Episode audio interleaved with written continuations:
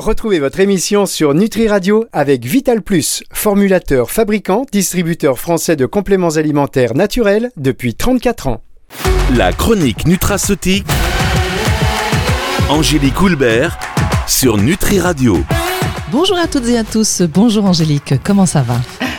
Bonjour Virginie, bonjour à toutes et à tous. Ah bah écoutez, je, vais très bien, hein, que j'adore faire des émissions avec vous, donc euh, écoutez, tout, voilà, tout va bien. Bon, bah vous êtes notre petit soleil, il fait encore beau, alors on a encore de la chance, profitons-en. Alors lorsque vous m'avez dit que l'émission d'aujourd'hui serait consacrée aux sirtuines, je vous avoue que je suis allée faire des recherches de mon côté, parce que sirtuines, sirtuines, euh, hein, ne sachant pas trop de quoi il s'agissait, mais lorsque j'ai compris leurs multiples rôles au sein de l'organisme, j'ai compris pourquoi vous vouliez finalement absolument nous en parler. Alors que sont ces petites bestioles?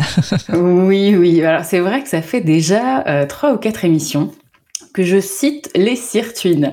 Et euh, je me suis dit qu'il était vraiment temps de faire euh, le point sur cette famille de gènes. Hein. Donc c'est une famille de, gènes, au total il y en a sept, qu'on nomme de CIRT 1 à CIRT 7 et qu'on écrit généralement en majuscule. Ça c'est une petite, petite précision. ces gènes, ils sont situés sur l'ADN, euh, ADN qui est présent donc dans les noyaux des cellules et aussi dans les mitochondries. Hein. Par exemple, on a CIRT 3, 4 et 5 qui sont situés dans les mitochondries, donc dans ces petites centrales euh, énergétiques. Et, euh, et, on sait aussi que ces sept gènes vont aller coder pour des protéines, des enzymes exactement, qu'on appelle des désacétylases. Très bien. Alors quand il y a de la gêne, il n'y a pas de plaisir. on est dans les, ça y est, on est parti dans des, dans des copains euh, bizarres à nouveau. Ils se finissent pas en in là pour le coup. Là, sauf qu'on est quand même dans la sirtuine. Donc on va voir quels sont les différents rôles finalement dans l'organisme de ces fameuses sirtuines. Oui, c'est ça. Alors les gènes sirtuines, hein, ils s'expriment dans différents tissus, dans différents organes donc notamment le cerveau, les muscles, le cœur, euh, les reins, le foie, le pancréas, le tissu adipeux, etc., etc. Hein. Donc, ce qui fait que, euh, en fait, ces enzymes, ces petites enzymes sirtuines, elles sont impliquées dans beaucoup de fonctions.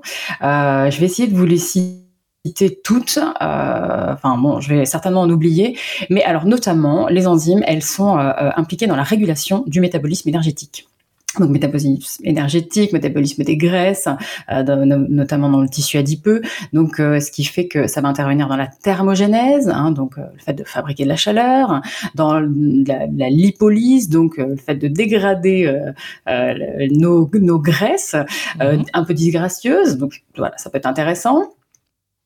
Elles vont aussi aller moduler la sécrétion et la sensibilité des cellules à l'insuline. C'est très intéressant en cas de diabète, on va le revoir.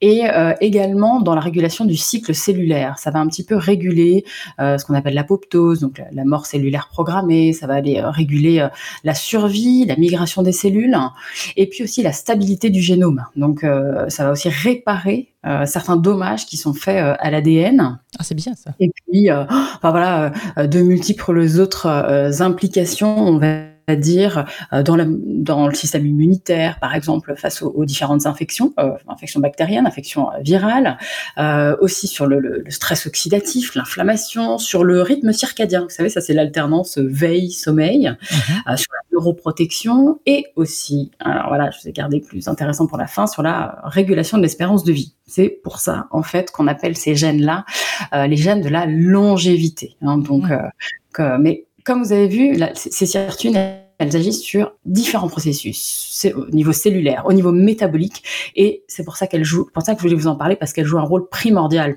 contre le vieillissement et contre toutes les maladies qui sont dites de civilisation, bah, surpoids, obésité, euh, diabète, euh, maladies cardiovasculaires, même cancer. Mhm. Ah oui, c'est très très intéressant effectivement. Puis alors, merci d'apporter quelques précisions à chaque fois sur euh, tous ces termes un peu un peu compliqués. Hein, c'est vrai qu'on n'est pas toujours au fait de tout, et c'est vrai que vous avez cette cette facilité à nous expliquer un peu tout ça. Et, et, je vous en remercie. Alors, est-ce que les recherches finalement sur les sirtuines sont relativement récentes? Est-ce qu'on connaît finalement leurs actions bénéfiques depuis très longtemps ou pas? Alors, dès 2007, euh, il y a des expériences qui ont été faites sur des souris qui, euh, qui, surexprimaient euh, le, gène CIRT1. C'est-à-dire que voilà, c'est surexprimer un gène, ça veut dire qu'on va le, on va le, enfin, il va être beaucoup plus, beaucoup plus efficace entre guillemets. Mm-hmm. Et justement, ces, ces expériences-là ont montré que bah, ces souris-là, elles étaient plus maigres, elles étaient physiquement beaucoup plus euh, performantes et, euh, et métaboliquement plus actives. Quoi. Donc les, les, chercheurs, ils ont un peu émis cette hypothèse il y a, voilà, il y a 16 ans que quand il y a une augmentation de l'expression de CIRT1, ça pouvait être bénéfique pour la santé et pour la longévité. Et beaucoup d'études ont été faites là depuis et euh, récemment, enfin récemment, en 2016, il y a une revue qui a conclu que les sirtuines sont effectivement essentielles donc à la bonne santé métabolique et, euh, ben, qu'elles devraient euh, être étudiées hein, pour euh, améliorer toutes ces maladies métaboliques et notamment donc comme on disait l'obésité et surtout le diabète de type 2. Très bien, on va en reparler juste après la petite pause. Bien sûr, si vous avez envie de réagir ou de poser des questions à Angélique, n'hésitez pas. Pour cela, un numéro que vous allez vite connaître par cœur, le 06 66 94 59 02 ou directement sur la page de contact du site nutriradio.fr. Dans les compléments alimentaires, il y a un peu de tout. Et puis, il y a Vital Plus, une entreprise familiale française qui formule et fabrique ses compléments nutritionnels depuis 34 ans. Un savoir-faire unique pour des compléments alimentaires riches en nutriments et extraits de plantes. Des produits naturels et bio d'une qualité exceptionnelle pour une consommation en toute confiance. Vital Plus, votre bien-être mérite le meilleur. Disponible en pharmacie, magasin bio et diététique. La chronique nutraceutique Angélique Houlbert sur Nutri Radio. Nous retrouvons Angélique sur Nutri Radio, la radio qui nourrit le corps et l'esprit. Angélique, aujourd'hui, vous nous parlez des sirtuines, des gènes situés dans notre ADN qui présentent différents rôles dans notre organisme, tels que ceux que vous avez évoqués juste avant la pause. Angélique, à propos du diabète notamment, pourriez-vous nous en dire un petit peu plus et nous dire en quoi les sirtuines sont intéressantes? Oui, alors là, les études aussi elle date un petit peu parce que certains chercheurs, 2008, euh, 2011, avaient déjà euh, conclu que euh, quand on modulait l'activité, notamment de CIRT1, hein, c'est lui qui a été le plus étudié en hein, toute façon, que ça pouvait être une, une thérapie prometteuse pour le diabète de type 2.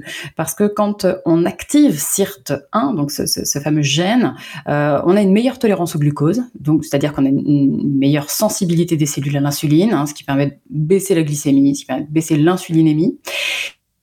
Et puis à l'inverse, euh, quand on diminue l'expression de CIRT1, bah justement là, c'est associé à euh, une réduction de la, réponse insulinique, quoi, et donc forcément un risque un petit peu plus important de diabète de type 2.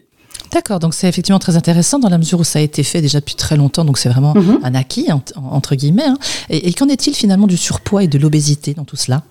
Ah oui, bah les études datent aussi de la même, même période. Hein. Euh, justement, ces, chercheurs-là ont observé que CIRT1 va réguler euh, beaucoup d'adaptations métaboliques qui sont reliées à l'obésité. En gros, ça va modifier donc le fonctionnement des mitochondries. Mitochondries, je vous, je vous rappelle, ça permet de brûler euh, plus d'énergie.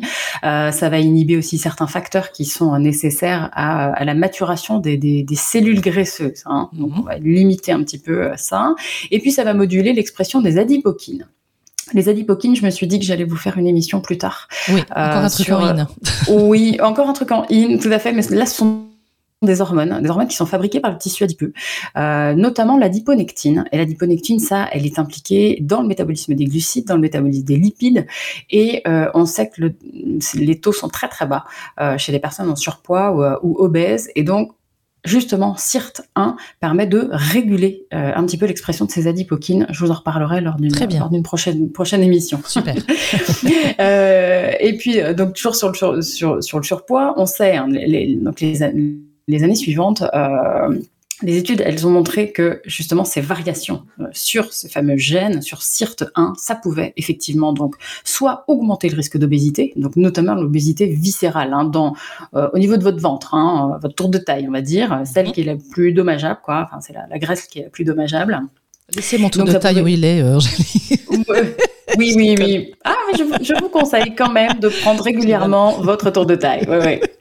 Euh, donc ça pouvait justement soit, soit augmenter le risque d'obésité, soit justement être associé à un risque, à un, index un, indice de masse corporelle, un IMC beaucoup plus bas, puisque euh, il y, a, certains porteurs de, il y, a des porteurs de certaines variantes euh, de, ce gène, mais justement qu'on montrait que ils avaient un risque d'obésité euh, réduit de 13 à 18 hein, par rapport à, par rapport à d'autres euh, porteurs quoi euh, et qui prenaient beaucoup moins de poids donc avec le temps. Et en 2011, il y a aussi des chercheurs qui justement observaient que la variation sur ce fameux CIRT1, c'était en relation avec le risque d'obésité chez les enfants. En gros, il y a le gène, sur des gènes, on a plusieurs allèles, hein, si vous vous souvenez des cours de biologie, et en fait, ils se sont aperçus que le risque était multiplié quasiment par deux chez les porteurs de l'allèle G hein, par rapport à ceux qui étaient porteurs de l'allèle A. Donc, vraiment, euh, une variation au niveau des sirtuines pour l'obésité, et on sait maintenant que euh, l'expression de ces gènes, sirtuines, et le poids sont vraiment interdépendants. En gros, quand on augmente euh, l'indice de masse corporelle, on influe euh, bah, assez négativement hein, sur l'expression des gènes, et quand on perd du poids, bah, justement, on augmente l'expression des, euh, gènes sirtuines, donc dans le tissu adipeux, au niveau sous-cutané, au niveau du foie. Donc c'est vraiment, ils sont vraiment l'expression des gènes sirtuines et le poids sont interdépendants et reliés, reliés l'un avec l'autre. Alors, vous en avez touché deux petits mots tout à l'heure, mais euh, rapidement. Est-ce que c'est finalement ces sirtuines pour avoir une relation avec le cancer? Alors, c'est toujours très délicat de parler de cette pathologie. Effectivement, j'en ai parlé tout à l'heure. Euh, tout ce qu'on sait, c'est que quand on active certains gènes sirtuines, on peut avoir des effets euh, similaires à la restriction calorique. restriction calorique qui est considérée comme l'un des leviers hein, pour prolonger la durée de vie, pour réduire le risque de maladie reliée à l'âge, y compris le cancer il y a des études, une étude qui a été faite in vivo, donc sur des rats, hein, donc en 2020, et qui avait, qui a justement montré que, alors CIRT1 n'aurait pas forcément de, rôle essentiel dans la prévention des cancers, mais CIRT2, oui, serait lui euh, indispensable contre la formation et contre l'évolution des tumeurs. Là, je vous parle vraiment d'une étude faite sur, euh, en 2020 euh, sur des rats, hein, donc prendre avec, euh, avec précaution. Oui, oui, bien sûr. On sait toujours bien qu'il n'y a rien de vaut la vie médicale, etc. Et puis en plus, bon, c'est quand même récent, 2020, donc voilà. Oui. Bon, on va faire une. On attend. Ouais, tout à fait. On va faire à nouveau une petite pause musicale. Angélique, nous reviendrons avec vous pour voir quels sont les moyens naturels pour activer nos gènes sirtuines, parce que c'est pas, c'est, hein, c'est bien beau tout ça, mais comment fait-on après? On va ah, mais oui, il y a des solutions, on va voir. oui, oui, juste après, donc la petite pause musicale. La chronique nutraceutique. Angélique Houlbert sur Nutri Radio. Merci de nous rejoindre si c'est le cas sur Nutri Radio, la radio qui nourrit le corps et l'esprit. Nous parlons des sirtuines et si vous avez le souhait de réécouter cette émission, rendez-vous bien sûr sur le site de Nutri Radio et si vous voulez réagir ou poser des questions à Angélique, eh bien un numéro le 06 66 94 59 02 ou directement sur la page de contact du site nutriradio.fr. Angélique, alors donc quels sont les moyens naturels pour activer nos gènes sirtuines? Oui, alors premièrement, euh, comme ces fameux gènes sirtuines hein, sont sous le contrôle de l'exercice physique. Bon, voilà, il faut euh, essayer de pratiquer régulièrement une activité euh, plaisante. Alors j'ai toujours l'habitude de dire une activité physique plaisante, plaisante et adaptée. mais voilà, sachez qu'ils ils sont donc, faut bouger un peu plus, ça, ça c'est sûr. Mais sachez qu'ils sont avant tout activés, hein, ces petits gènes, par la restriction calorique et par certains actifs euh, alimentaires qu'on va, qu'on que je vais essayer de détailler. Mhm. Donc, la, alors, n'ayez pas peur sur la restriction calorique. Hein. C'est pas, vous n'êtes pas obligé de faire un régime euh, hyper, euh, hyper drastique. Voilà. Hein. c'est pas, voilà, tout de suite, ça fait peur. Plus, oh, ouais, ouais, non, alors le, le mieux, c'est plutôt de pratiquer ce qu'on appelle le jeûne intermittent. Ça, c'est-à-dire alterner des périodes de jeûne et de prise alimentaire.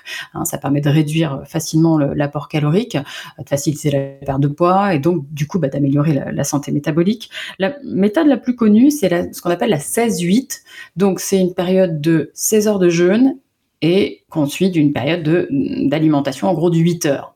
En gros, clairement, ça signifie sauter le petit déjeuner euh, tous les jours. Donc ça, ça peut être assez facile, ça convient pas à tout le monde. Euh, ou alors moi, plus simplement, ce que je préfère dire, c'est-à-dire il faut simplement jeûner à la demande, en écoutant vraiment ses propres sensations de faim, ses propres sensation de satiété. ça, c'est tout à fait possible. On peut aussi euh, euh, dîner assez tôt, de manière à déjeuner plutôt pas trop tard, et comme ça, ça, rallonge un petit peu aussi hein, pour le gens Exactement, qui comme ça, on a nos 16 heures. Voilà. on a nos 16 heures de jeûne, tout à fait. J'aime bien mon petit, mon petit déj, comme. ah bah. Je vous écoute. Donc bon, alors si, sinon, euh, du coup, soit vous, soit vous faites ça, soit je pense que voilà, le, le plus simple, c'est de miser sur des, des, aliments, comme je vous disais, des actifs donc de modifier le contenu de vos assiettes. Euh, donc dans ces cas-là, il faut miser sur la CIRT food. Alors la CIRT food, ça c'est un, nouveau concept alimentaire mhm. dont l'objectif est de cibler les sirtuines. Donc, de, ça, c'est pour mimer hein, les effets de la, restriction calorique. Donc, comme on disait, agir sur le poids, l'obésité, les maladies euh, cardio-métaboliques.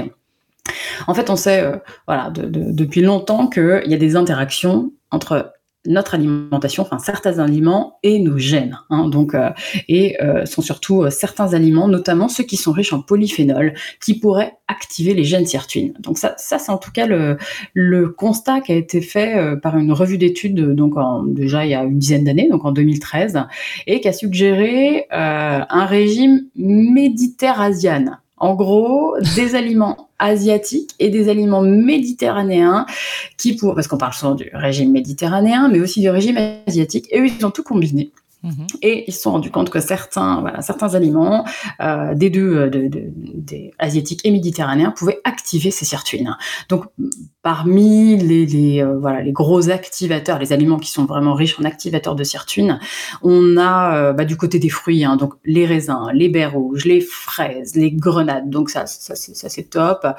du côté des légumes, tous les choux, les oignons, les capres, par exemple. Et puis on a aussi euh, bien sûr, bah, olive, huile d'olive hein, pour le côté méditerranéen, le soja pour le côté asiatique, le thé vert aussi le cacao, je ne dis pas le chocolat, je dis le cacao, hein, on est bien mhm. d'accord, ou encore le curcuma. Voilà, tout ça, ça, ce sont des aliments qui sont très riches en activateurs de sirtuine. Mhm. Alors donc, on, confirme le cacao à 85%. le, Au moins, oui, voilà, chocolat, et non pas le, et non pas le chocolat euh, sucré. Voilà, tout à fait. Alors, est-ce qu'il existe des études cliniques sur l'effet de certains aliments, justement, ou certains actifs sur l'expression de ces sirtuines? Alors, les études cliniques, elles sont encore peu nombreuses, hein, mais effectivement, on a deux études cliniques qui portent sur le resveratrol qui ont été publiés là euh, dernièrement. Là, enfin, on le connaît depuis longtemps, mais en étude clinique, c'est publié en 2023, hein, là, donc cette année. Donc une qui montre que euh, la prise d'un gramme par jour de resveratrol augmente effectivement donc les taux de, de sirtuine 1. Ça, ça a été, les études ont été faites chez des, euh, diabétiques assez âgés. et une autre étude qui a justement montré aussi que la prise de resveratrol ou la restriction calorique, donc pendant 30 jours, augmentait de la même façon, le taux de, enfin, le, taux de sirtuine, le taux d'enzyme sirtuine chez, euh, chez des adultes en bonne santé, ça, les études ont été faites euh, entre 55 et 65 ans. Donc, euh, donc, en gros, la prise de resveratrol ou la restriction énergétique pendant 30 jours avait les mêmes effets. Donc, ce qui est pas mal, ça permet de ne pas vous affamer. Hein, et de... c'est pas l'idée. Très bien, merci beaucoup Angélique de ne pas nous affamer. Alors, est-ce qu'il y a, est qu'il y a d'autres nutraceutiques que, que, vous pourriez justement nous conseiller et qui seraient intéressants pour, pour cela? Ouais, ouais. Depuis 2020, euh, euh, il y a des études qui, euh, qui soulignent l'intérêt, donc non seulement du resveratrol, comme on vient de le voir, mais aussi de la berbérine. donc ça, on en reparlera. Je ferai une émission aussi sur la berbérine, la physétine. J'en ai déjà parlé sur une précédente, une précédente émission. La curcumine, la quercétine, ça aussi. Hein, c'est donc en gros globalement beaucoup de polyphénols, différentes classes, que ce soit des, flavonoïdes ou, pas, euh, c'est-à-dire des anthocyanines, des, euh, des, flavanols, dont les catéchines, hein, catéchines du, thé vert, comme on disait tout à l'heure, dont les flavonols, les isoflavones du soja, les acides phénoliques. Donc tous ces polyphénols-là, oui, ont, vraiment, euh, voilà, sont encore sont à l'étude pour pour justement booster un petit peu ces, euh, euh, sirtuines. Et puis, petite chose, euh, peut-être pour conclure, parce que je vois l'heure là qui passe, en fait, l'activité de ces, enzymes sirtuines, elle est dépendante d'un coenzyme, coenzyme qu'on appelle le NAD+. NAD+, ça c'est un dérivé de la vitamine B3. Donc, ce serait intéressant de coupler tous ces activateurs hein, de sirtuines, dont je vous, vous énumérer un petit peu le, les noms là, de coupler ça avec, avec celle de NADH on avait fait une émission aussi euh, sur le NADH, donc euh, euh, ça, ça peut être très bien de faire physétine NADH, impeccable, ou resveratrol NADH pour booster, pour booster vos sirtuines. Très bien. Mais je pense qu'il faudrait peut-être faire un petit lexique, non? Oui, alors ça, ça peut voilà. les, flavonols, les, les, euh, les, anthocyanines, les, tout ça, tout ça. Ah, tout ça, hein? ah ouais, tout ça, ça fait partie de la grande, grande classe des polyphénols. Oh, une fois qu'on a entendu ces noms-là euh, quelques fois, anthocyanines, flavanol, flavonol, isoflavone, acide phénolique, tout ça, ça fait vraiment partie de cette grosse, grosse classe des polyphénols. Une fois qu'on le sait, euh, ça va, ça, ça, coule de source. Vous allez voir, Virginie, vous allez vous y faire. Ouais, C'est vrai ça, ça, fait, ça fait chanson un petit peu. On a l'impression, tac, ça, ça, coule comme ça. Oui. Comme un, hein eh bien, merci beaucoup, Angélique, pour toutes ces explications et ces conseils qui, je le rappelle, ne se substituent pas, bien évidemment, aux avis médicaux. Eh bien, nous avons le plaisir de vous entendre la semaine prochaine sur un autre sujet, Angélique. Oui, la semaine prochaine, je vais vous parler d'une petite groseille. Ah, super, j'adore, j'adore Ah, les oui. fruits rouges, j'adore. Ah bon, ah bah, Ah, écoutez, oui. on va parler d'une petite groseille. Ah bon. Mais, mais elle n'est pas de chez nous. Vous verrez. Ah, bon, c'est pas grave, je suis ouverte à la culture, il n'y a pas de problème. eh bien, sachez en tout cas que cette émission sera diffusée dans son intégralité dimanche à à 18h sur nutriradio.fr, ainsi bien sûr que sur toutes les plateformes de streaming audio. Angélique, merci. Merci à vous, Virginie. À la semaine prochaine et merci de nous transporter comme d'habitude au cœur de notre corps. À la semaine prochaine. La chronique nutraceutique. Angélique Houlbert sur Nutri Radio.